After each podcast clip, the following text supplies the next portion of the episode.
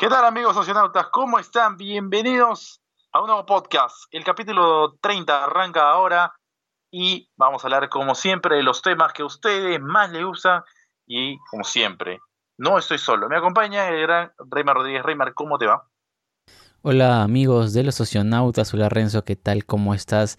Bienvenidos todos a, una nueva, un nuevo viaje, a una nueva aventura aquí en nuestra nave alrededor del mundo de lo que nos encanta, ¿no? Cómics, películas, series, animes, mangas y muchas otras cosas más. Y tenemos ya listo para el programa de hoy bastante contenido para comentárselos, para darles nuestra opinión, para decirles qué nos gustó, qué no nos gustó y a ver si también eh, se suman en las redes, ¿no? Ya luego les recordaremos, pero también para queremos saber su opinión. Sabemos que nos escuchan en varios lugares, a ver si nos hacen llegar su opinión en las redes.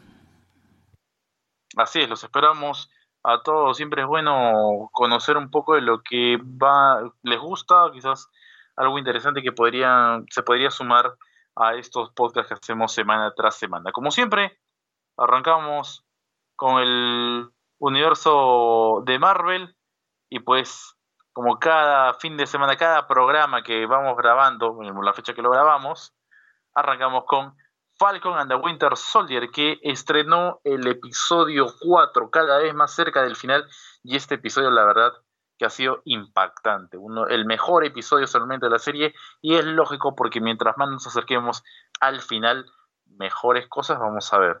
Así que, bueno, ha pasado de todo un poco.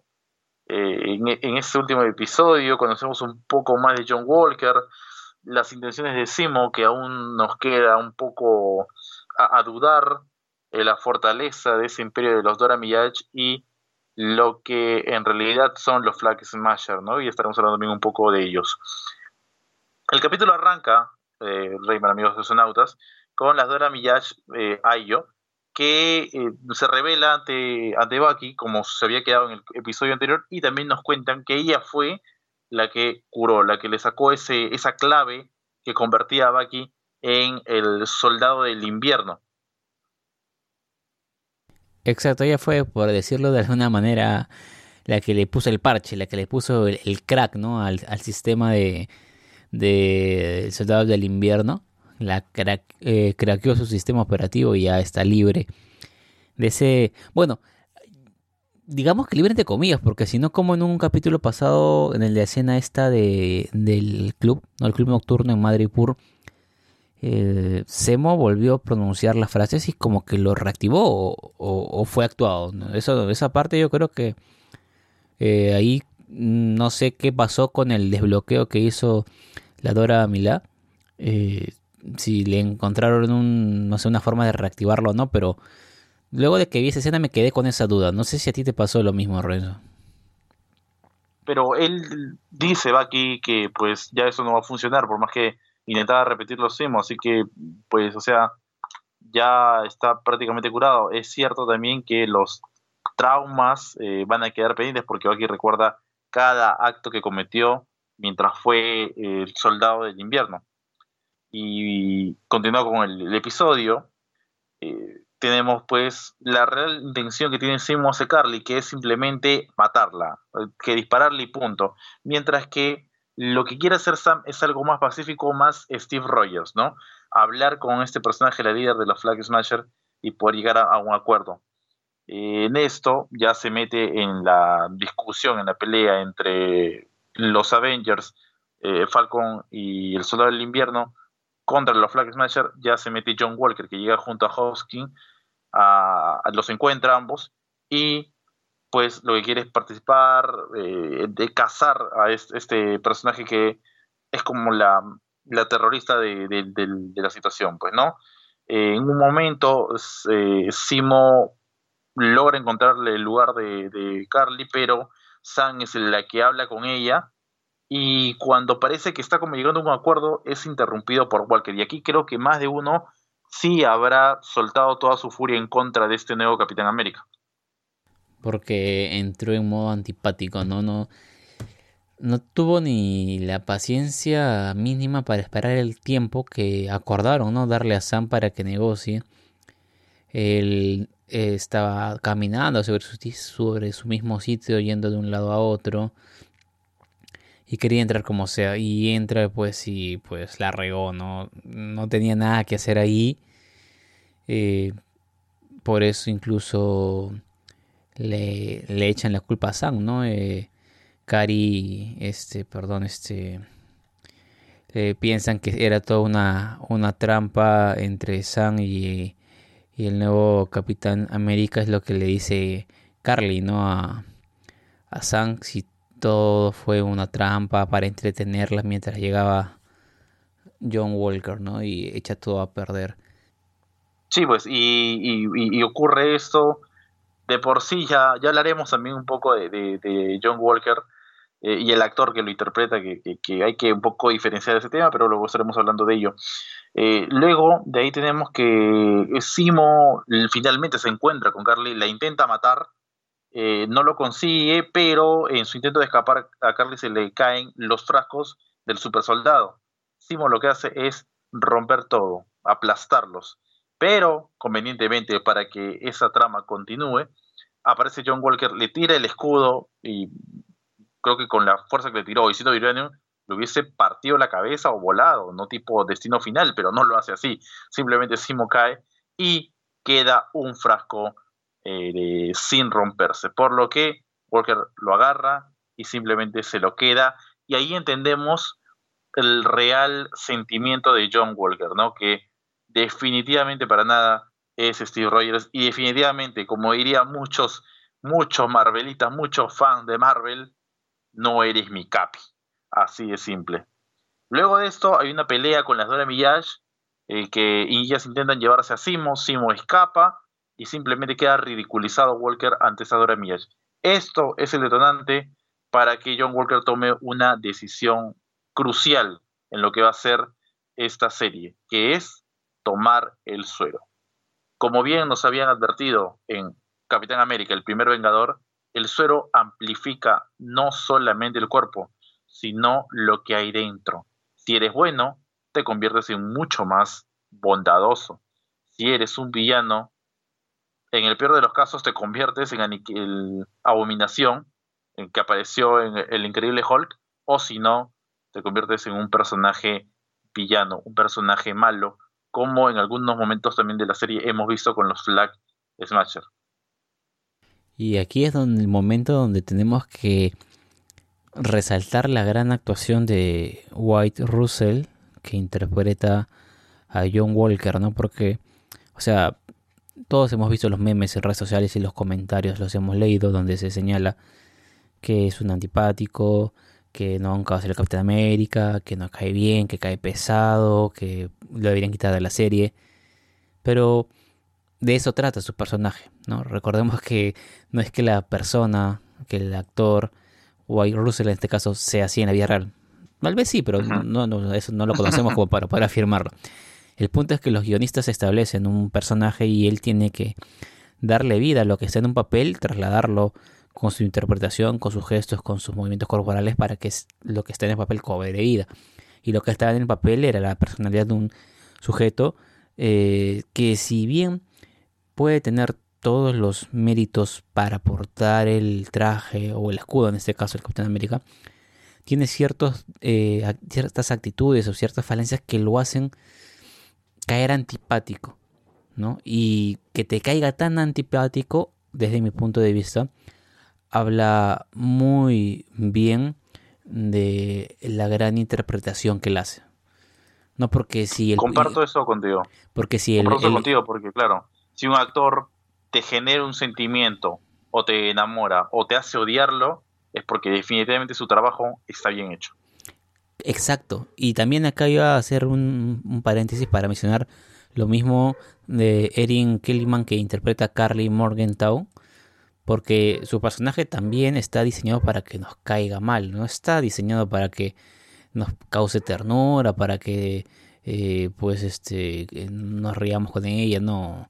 Si te cae mal es porque está actuando bien. Tal vez te cae más pesado eh, John Walker que Carly Morgenthau pero también es porque el peso escénico que está teniendo en los últimos episodios ha sido más sobre John Walker que sobre, sobre Carly, Y sobre todo porque este episodio ha sido netamente para eh, que entendamos en qué se va a convertir John Walker, porque él venía ah, con su convicción de ser Capitán América, de aprovechar, sabe que lo merece, sabe que ha hecho muchas cosas como soldado, que puede hacer muchas cosas con el, con el, con el escudo, portando el traje ¿no? de, que le han dado, pero empieza a sentirse un poco frustrado en el primer momento cuando ni Falcon ni, ni, ni Baki le paran balón, como se dice aquí en Perú, ¿no? O sea, no, como que, ¿y tú quién eres? O sea, él trata de ser el que tiende la mano, ¿no? Para ser amigos, para ir a las misiones y, y, lo, y lo, dejan en visto. Luego llega a, a, esta incursión, nos le dice, me voy a llevar a, Simo, que quiere volver, le dicen no, que lo vamos a usar. Eh, él entra así violando un poco el acuerdo que tenía con Sam, que iba a hablar con Carly. Entonces, son una serie de sucesos que le empiezan a salir mal. Y cuando alguien comete un, error en la vida real, se siente mal. Pero si vuelve a cometer otro error y otro error y otro más, y todos de manera seguida, uno, cada uno de ustedes se puede acordar, queridos amigos socionautas, que empieza a sentir una frustración consigo mismo. Es una sensación de cansancio, de hartazgo, de estar una que otra vez, que otra vez tropezando casi siempre con la misma piedra. Y es lo que ocurre precisamente en el momento cuando llegan las Dora Mila, que él trata pues de decirles aquí yo soy el Capitán América, mira que tengo el escudo y mira que también tengo un entrenamiento y todo lo demás. Y lo destrozaron en un 2x3 literalmente. Por eso él cierra esa escena diciéndole a su compañero, ni siquiera eran super soldados. ¿no? Esa fue el, para mí la cereza que coronó su frustración que luego desembocaría en el hecho de que él tome la decisión de tomar el suero que había cogido por ahí, ¿no? Por supuesto que sí, ¿no? Ahora, eh, sí, ya que mencionas el tema de Wade Russell, eh, es bueno decirle a nuestros amigos que eh, si bien te apasiona, te conviertes en un fanático de una serie, universo cinematográfico o lo que fuese, siempre hay que tener un poquito de respeto. lamentablemente, Wade Russell tuvo que cerrar sus cuentas de redes sociales en estos últimos días debido al acoso terrible que está sufriendo por su gran, gran performance como John Walker, ¿no? Eh, el, tipo mm, no lo conocemos personalmente, pero hace un buen trabajo, es por eso que se ganó la antipatía de todos, pero llevarlo al extremo es, es, un poquito pesado, ¿no? Entendemos que mientras más fuerte es la franquicia también, más fuerte es la toxicidad de sus fanáticos en algunos casos. Pasa en Marvel, pasa en Dragon Ball, así que que siempre hay que tener un poquito de, o, saber diferenciar lo que es la ficción de la, de la realidad, ¿no? Escuchaba también una entrevista de Wade Russell entre semana y donde dice que audicionó para, también para Capitán América, el primer Vengador. Entonces, no es un chico que apareció de la nada y le dieron el papel. Ya viene trabajando desde hace casi 10 años atrás por ser parte de ese universo cinematográfico y hoy en día lo es. Así que, bueno, se ha ganado a pulso su, participación, ¿no? Además que, que no es un desconocido eh, en el tema actoral porque es hijo de otro actor importantísimo como es Kurt Walker Russell. Eh, con el capítulo. Eh, después de, de, todo el suceso, Carly llama a Sara y en tono amenazante eh, queda con Sam para volverse a ver la cara, ¿no? Sam inmediatamente va porque amenazó a su familia y pues Walker de nuevo interrumpe, busca y todo este asunto, y viene un momento eh, terrible en la, serie, ¿no? Porque llega la pelea, se mete Hoskin en la pelea con los Flag Smasher, todo un tema pasa ahí, y esto termina en la muerte de Lemar Hoskins. Este sería un punto clave en lo que va a ser la serie de ahora en adelante. ¿Por qué? Porque aquí tenemos la escena final donde yo, eh, John Walker se enfurece, así como cuando eh, Steve Rogers creyó perder a Bucky Burns en ese tren eh, y, simplemente reaccionó porque tenía que, cumplir una misión, pero de una forma completamente diferente a la que va a reaccionar John Walker, porque lo que hace Walker es simplemente estallar en furia, irse contra eh, el que estaba peleando, que era el compañero de Carly, porque Carly es el que asesina a Lemar, y pues termina matando delante de toda una multitud a este, este personaje que era fanático del Capitán América de niño. Eh, obviamente hablo de Steve Rogers. Y pues Walker lo baña en, baña en sangre el escudo del Capitán América delante de todos con, con pues precisamente la sangre de este sujeto, de este integrante de los Flag Smasher, terminando de esa forma el capítulo 4 con una de las escenas más crudas que hemos visto en todo el universo cinematográfico de Marvel y como bien diría Deadpool, ¿qué pasó? ¿Se pasaron? ¿Esto es DC o qué? Exacto, ¿no? Y antes de, reforzar lo que tú estás diciendo, ah, quería hacer un paréntesis en el hecho de, luego de que toma el suero, se nota la gran diferencia del efecto que tiene en John Walker el, suero. Eh, eh, Carly también había tomado por ahí más suero, pero era lo que tú habías dicho, ¿no? Que se muestra en el primero Vengador, que el suero potencia lo que ya tiene esa persona. No es que si, no, si, o sea, si eres una persona súper delgada, que nunca ha hecho ejercicio en su vida, que no eh, pues este, no sé, no ha desarrollado su inteligencia, tomas eh, el suero de super soldado, no, o sea, te puedes convertir un poco más fuerte y todo, pero vas a tener un límite. En cambio, lo toma John Walker, que ha tenido un entrenamiento como militar, habilidades de lucha, eh, pues ha tenido estudios de estrategia militar y y guerra 1 a 1, pelea 1 a 1, perdón, todo ese tema, con el suero se potencian y se ve, se ve la diferencia contra los otros eh, aliados de Carly que habían tomado el suero, como iban perdiendo uno a uno, enfrentando a John Walker, como si parecía que ya no habían consumido ninguna especie de, de suero, pero es efectivamente porque John Walker tiene una base de entrenamiento muy superior a la base de los otros. Los otros eran personas comunes y corrientes que tomaron suero. John Walker, si bien eh, no era pues alguien muy desarrollado, muy preparado, pero sí tenía un entrenamiento que le permite tener esa diferencia sobre los demás. Y luego la escena del escudo es una escena, a ver, filmográficamente hablando, magnífica, ¿no? Con ese, esa reducción de velocidad, esos planos contrapicados, esos primeros planos al, rostro de John Walker, como sin mostrar toda la agresividad y la violencia del acto en primer plano, se va entendiendo lo que está sucediendo solamente con mostrar, por ejemplo, en un primer momento gotas de sangre, luego la mano sangrando y finalmente el escudo manchado de sangre. Creo que eso fue suficiente. No necesitábamos ver los instantes donde el escudo se incrustaba en el cuerpo ¿no? de, este, de este sujeto, ni, ni, ver cómo brotaba la, sangre literalmente del cuerpo. No, estos planos fueron suficientemente buenos para hacernos entender la violencia y la rabia con la que actuaba eh, John Walker, ¿no? Eh, pues cegado por la muerte de, su gran amigo que sentía que dentro de todo era el único que lo entendía y lo dentro de todo trataba de apoyarlo, ¿no? Claro, si esto hubiese sido dirigido quizás por Quentin Tarantino veíamos cómo el escudo aplastaba el rostro de este personaje, ¿no? para decirlo de una forma, pero si bien es cierto, es una plataforma de, Disney, eh, pues no se puede mostrar mucha violencia de, por medio. Y así llegamos al final de este capítulo 4 de, de Falcon and the Winter Soldier. Estamos solamente a dos episodios del final de temporada y creo, creo, creo que va a ser tremendo el final de temporada. Le tengo harta, harta fe ahora sí a la serie. Creo que ha despegado de una forma eh, en la que sí vamos a ver algo, algo que nos gusta, completamente diferente a lo que fue el cierre con WandaVision. Y algo, algo que también hay que mencionar es que todavía no sabemos qué va a pasar con Simo, ¿no? Que se fugó y esto pasó a ser canon como el Chapo Guzmán. no, eso nada, nadie le esperaba, creo, esa, esa mención, esa referencia, bueno, en una serie donde hay cierto vínculo con el Capitán América, referencias tiene que haber, en este caso fue estuvo a manos de, de Sam haciendo esa referencia al Chapo y pues la verdad no sabemos dónde va a acabar Simo, ¿no? Porque, o sea, nos ha quedado claro que él está en contra de todos los supersoldados y todo lo demás, entonces no, creo que simplemente se haya fugado para huir de la justicia, creo que algo va a hacer, algo tiene en mente, algo tiene guardado que va a tratar de sacarlo para contrarrestar a Carly, pues, ¿no? Vamos a ver qué es lo que va a ocurrir más adelante, ¿no? Porque es un personaje en el que no se puede confiar, ¿no? Ya, ya sabemos mucho sobre el tema de Simo.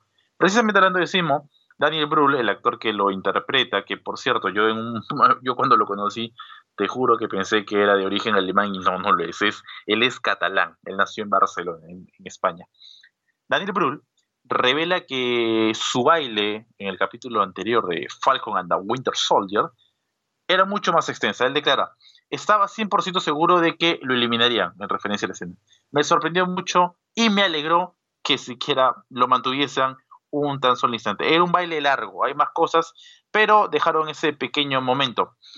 Él declara eso y pues no había necesidad que la gente esperara a que él declarara esto, ya que ni bien salió el episodio, los memes abundaron y sin duda hubo un hashtag que estuvo permanente. Así como fue el release de Snyder Cut, aquí fue el release de Asimo Dance Cut. Y pues Marvel dijo, muy bien, no me voy a hacer robar cuatro años como ciertos, sino yo lo haré a la semana.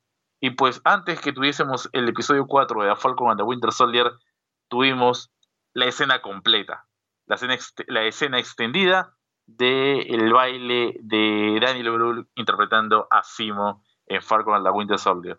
No aporta absolutamente nada en la serie, pero creo que es el momento que va a ser uno de los momentos que va a ser más recordado en esa serie, si es que no es el momento más recordado y que incluso lo platicamos un poco en el episodio pasado. Sí, bueno, lo liberaron para entretener a, los fans, ¿no? Porque era ese el fin de esa escena, como tú dices, no para la trama no aporta nada, pero era divertido verlo teniendo en cuenta la personalidad de Simo y además los, los pasos que dio fueron un poco medio a ver, no es que yo tampoco sea un bailarín especializado, pero los pasitos decimos si estaban medio robóticos, ¿no? Parecía que le falta un poquito de aceite, pero en eso está la gracia, ¿no?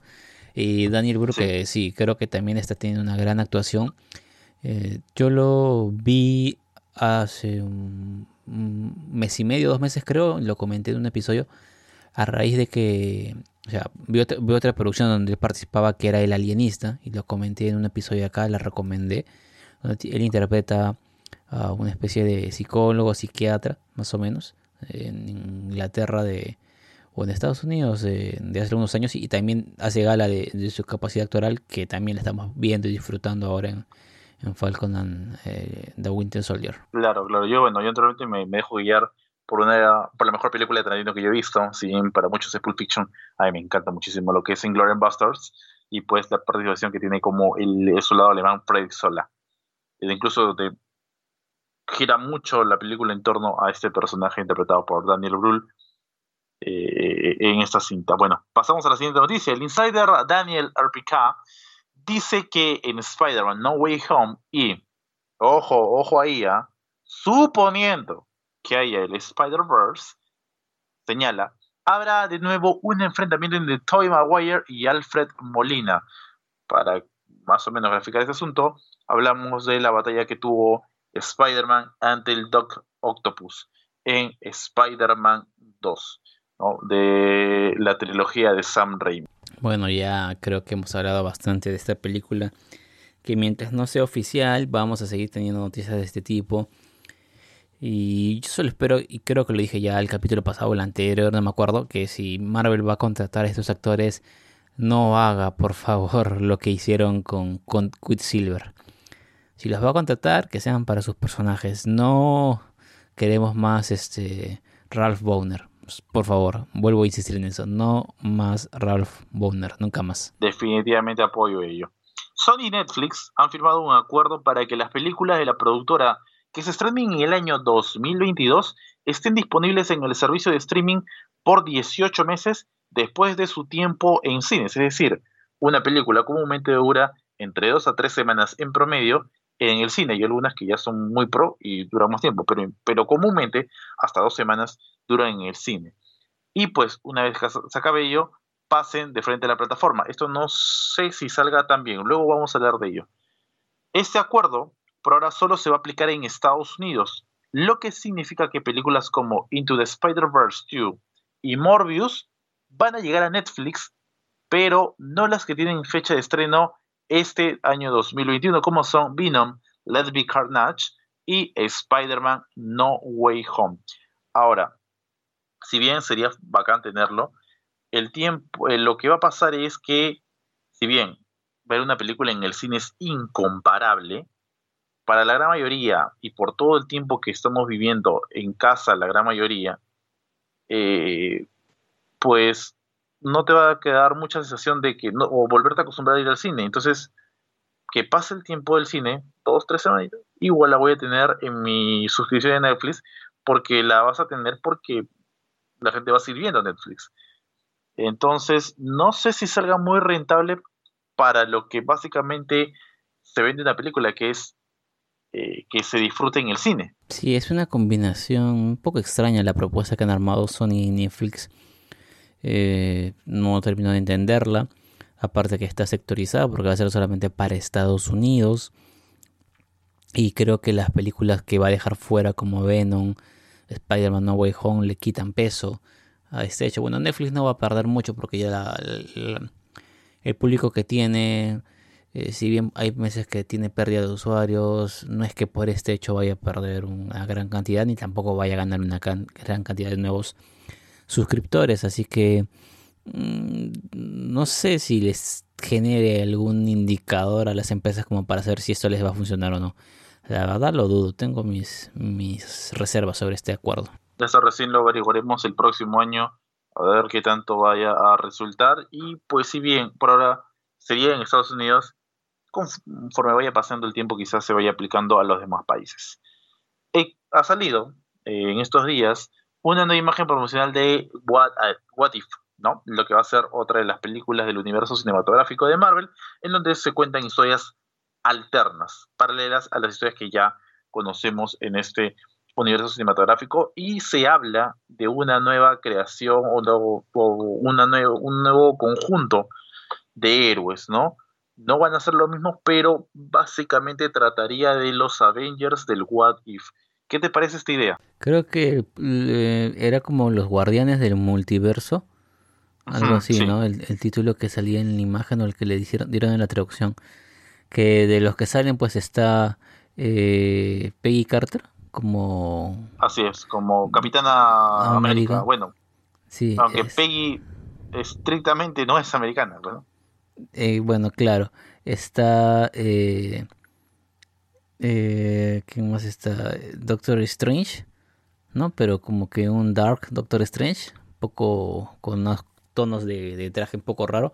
Está Gamora, si la memoria no me falla, o. ¿No? Está Killmonger. Killmonger, el que fue el rival de Black Panther. Está Star-Lord. Está Thor está una mujer atrás que no recuerdo si es Black Widow. Y en todo caso está este personaje de una cabeza gigante que es de los cómics, pero ahora no recuerdo en esos momentos el nombre. Creo que es el vigilante o algo así. Me parece que es el vigilante, que es como una especie de ser eh, del universo, de la galaxia, que siempre está vigilando todas las realidades, ¿no? Claro, que lo tuvimos en un cameo, en una escena post conjunto de Stan Lee. Exacto, exacto, ese mismo, ese mismo personaje. Entonces, esta sería la formación de este cuadro, ¿no? Estaría interesante ver, o sea, obviamente lo, de conformarse, sus acciones van a estar netamente en el universo del What If, de esta serie animada, porque sería animada por si acaso. Eh, pero sería interesante porque es una versión alterna, es como ya es un mundo alterno, ¿no? Para, para ir explorando cosas que pudieron haber pasado. Eh, digamos, esa es una serie para mostrar teorías locas, mejor dicho, una cosa así. Y esta me parece una propuesta interesante para salir un poco del molde y de la línea que estamos siguiendo todos en el UCM. No digo que la línea del UCM sea mal, pero tener una opción variada no tampoco le viene mal a nadie, ¿no? Y existe, ya existe, o sea, esto no es una creación ah, eh, reciente, ¿no? O sea, ya existe esto, este tema de What If y esas historias alternas de lo que es el, el, UCM. Bueno, pasamos a la... Dejamos el, universo Marvel y nos vamos a la otra idea, la de DC, porque a través de un llamado de casting se rumorea que Siniestro podría ser un personaje recurrente para la serie de HBO Max Green Lanterns Corps. Hablamos de Linterna Verde y recuerdan esa participación de Ryan Reynolds. Ryan Reynolds simplemente grafica este, esta participación que tuvo como la escena post crédito de Deadpool 2, ¿no? Un disparo a la cabeza. Se arrepiente totalmente de esa película catalogada con una crítica terrible, terrible la, crítica que tuvo.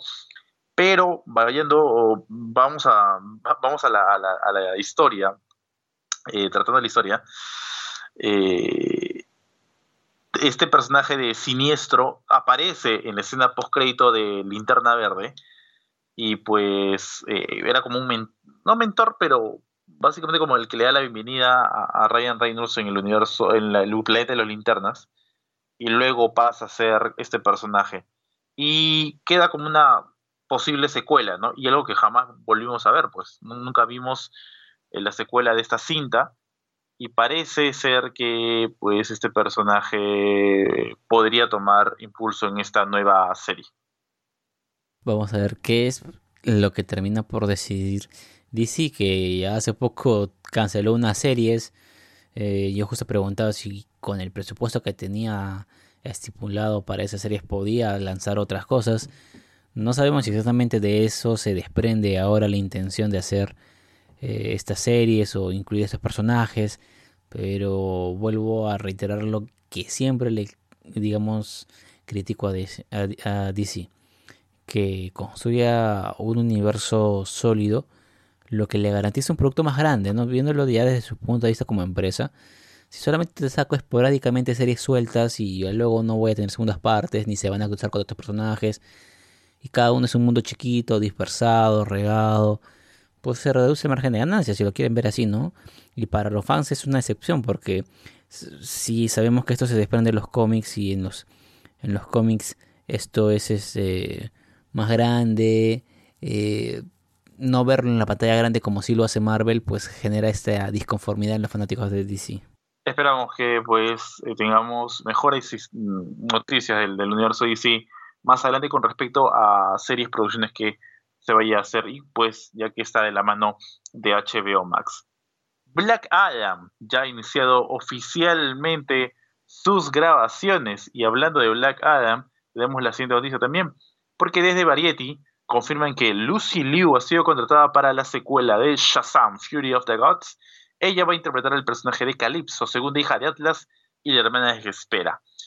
No creo que haya necesidad de presentar a Lucy Liu una actriz muy reconocida y pues eh, este, este, estas historias ya aparecen cada vez más cerca, ¿no? Y se ha hablado tanto que eh, ojalá no vayan a ser una decepción para más adelante, ya que la primera entrega, la de Shazam, me parece que es una de las más entretenidas que tenemos en el universo DC.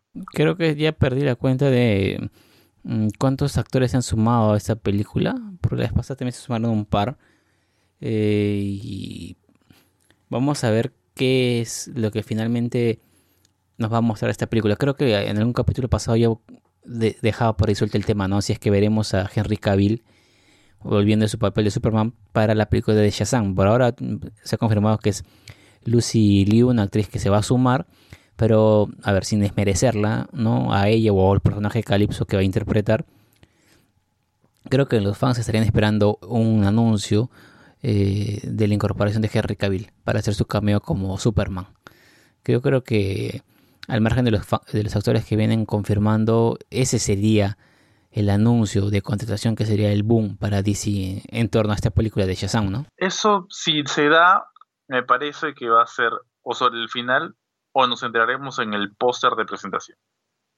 Porque así nada más no creo que lo vayan a hacer. O, o quizás no lo anuncien y sea una sorpresa, algo raro, pero tal vez pase, ¿no? Porque esa es la, gran sorpresa de la película, si aparece o no Henry Cavill retomando su papel de Superman. Dejamos el universo extendido de DC y nos vamos a las extras de la semana, que tenemos en este caso solo una. Se filtraron imágenes de las chicas superpoderosas en las grabaciones de la serie Powerpuff.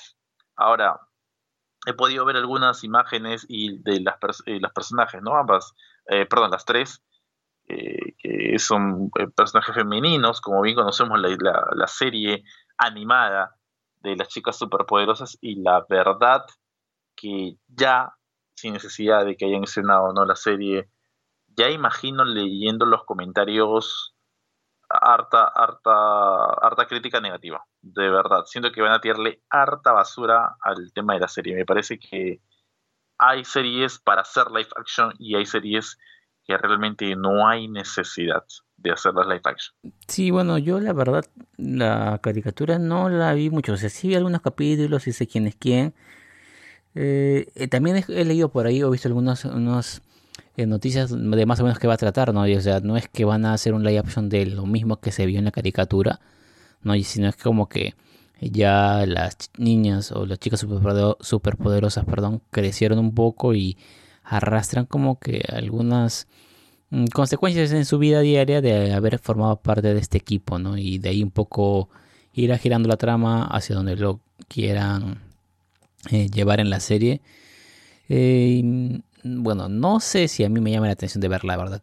La pregunta estaría para los fans de estas eh, de esta caricatura si lo, con lo que están viendo hasta ahora pues le llama la atención o no. Va a ser un poco complicado, ¿no? Sí, de, pequeño tuve la oportunidad de seguir un poco la serie, no es que sigas capítulo tras capítulo y tienen, no, son capítulos independientes uno tras otro. Y, y es una serie, pues sí, tiene que ver con, con mucho dibujo modo chibi, eh, que te va llamando la atención. Y ahora, el, origen de las, de las chicas es a través de una sustancia y, una, es una creación, ¿no? O sea, son tres chicas tipo androides que las creas. No, no, no crecen, no, envejecen, pues supuestamente, pues no, no, no va pasando el tiempo sobre ellas. Eh, así que va saliendo el tema también, es, eh, se sale el del, original. Así que bueno, eh, habrá que esperar qué tanto éxito tiene y no termina siendo, por ejemplo, a ver, lo primero que se me viene a la mente es el, el, tema de Sabrina, ¿no? Nosotros creo que la gran mayoría vimos Sabrina la bruja adolescente y pues nos hemos reído muchísimo con, con, con el tema, la historia, los chistes y todo esto. Y luego nació bajo Netflix eh, El mundo oculto de Sabrina y pues la verdad eh, fue una decepción total porque y, uno puede leer en los comentarios no que, que incluso ha estrenado temporada y muchos se preguntan que ya no había acabado la serie no la habían cortado por diversos motivos simplemente no no no les gustó lo que ya había ocurrido y es que a veces hacer un remake de algo y cambiar el sentido no necesariamente tiene que ser positivo no hay necesidad de cambiar todo para que termine gustándote. Y parece que por ese lado iría el tema de esta, de esta chica ¿no? Si a ver nuestros amigos socinautas recuerdan más series que o, películas que han sido hechas de nuevo, pero con un nuevo tema, un nuevo fondo, y no les haya gustado, sería bueno que lo dejen en nuestras redes sociales. Dejamos esta extra de la semana y nos vamos con el universo de Dragon Ball, porque el capítulo 33 de Dragon Ball Héroes se estrena este 15 de abril. ¿Y qué vamos a tener en este capítulo?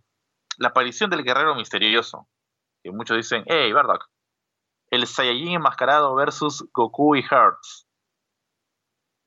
El plan de Hearts para huir con Goku del falso universo 7. Así que todo eso lo vamos a ver en 6 minutos más o menos. Es lo el, problema, el de fondo que siempre tiene Dragon Ball Hero es, ya sabemos de qué trata, no vamos a discutir sobre eso. Eso es un anime promocional. Y que bueno, yo tengo que ser sincero, lo veo porque todo lo que sea Dragon Ball casi siempre lo veo. Y eh, pero sí, con Dragon Ball Heroes tengo muchos problemas para recordar cómo va la trama. No me pasa lo mismo con el manga, que a pesar de que el manga sale mes a mes, sí le eh, llevo la ilación, pero lo que pasa con Dragon Ball Heroes es que sale con sin ninguna periodicidad, los videos son muy cortos, hay demasiados personajes que aparecen en un capítulo y al siguiente ya no aparecen y en el tercer en el siguiente capítulo aparecen nuevos más y en el cuarto ya aparecen los que aparecieron en el primero, es, muy enredado seguirlo y son pocos los que continúan. Y en ese sentido los pocos que continúan sí, sabemos que está Goku obviamente que es el personaje, sabemos que Herx que era el villano, pero ahora tenemos otra vez este giro de tuercas donde se había aliado en el último capítulo que hicimos review, en algunos episodios del podcast pasado lo comentamos, y aparecía este Saiyajin enmascarado que pues eh, potenció los poderes de Freezer y Cooler que están enfrentando ahí a Goku y ¿no? Así que lo que describe el capítulo se muestra interesante. Lo malo es que todo eso en seis minutos no, al final no termina aportándonos nada a los fans al menos. Claro, eh, creo que debería extenderse un poco más, ¿no? Ya que si bien no, no es canon, pues siempre es interesante saber lo que vaya pasando en todas las cosas de, este, de este universo de Dragon Ball.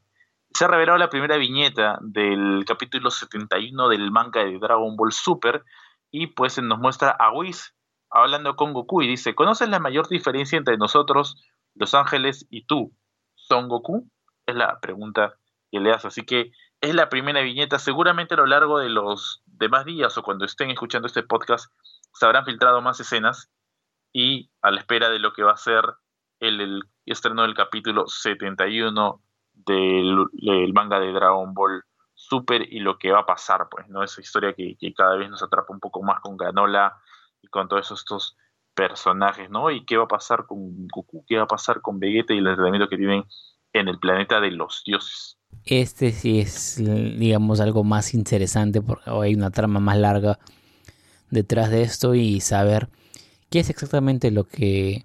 Porque, a ver, se sabía que el Ultra Instinto era una técnica de los ángeles, ¿no? Y que Goku la está perfeccionando, la está controlando, está recibiendo entrenamiento de Whis, pero bajo esta viñeta que se ha liberado nos da a entender que Whis le va a dejar en claro a Goku que todavía hay más oculto, algo que distancia a Goku del poder de los ángeles.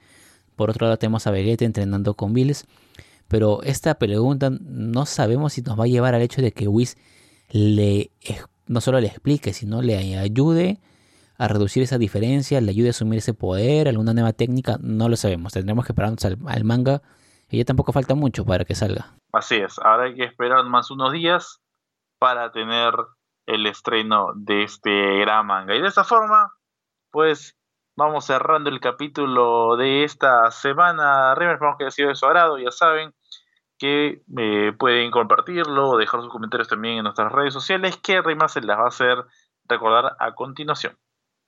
Exacto, ya saben, nos pueden seguir en Instagram como los guion bajo oceanautas, ¿no? En Twitter como arroba los oceanautas y en Facebook nos buscan como los oceanautas. Síganos en todas las redes sociales, donde sea que estén escuchando perdón, este podcast, ya saben, tendrán un botón para seguir o suscribirse. Tenle el botón para que cada capítulo eh, que subamos no se lo pierdan. Y también, por cierto, pueden seguirme a mí en Twitter e Instagram como eh, ReymarR14 y a Renzo lo siguen como arroba rleonb90 tanto en Facebook, tanto en Instagram como en Twitter. Perfecto, entonces eh, no se olviden seguirnos en todas nuestras redes sociales para que estén atentos de todo el contenido que subimos eh, semana con semana. Por supuesto que sí. Y de esta forma nosotros prendemos ya la máquina, nos vamos hasta una próxima edición. Nos encontramos más adelante y como siempre, síganse cuidando y quédense en casa de ser posible. ¡Chao!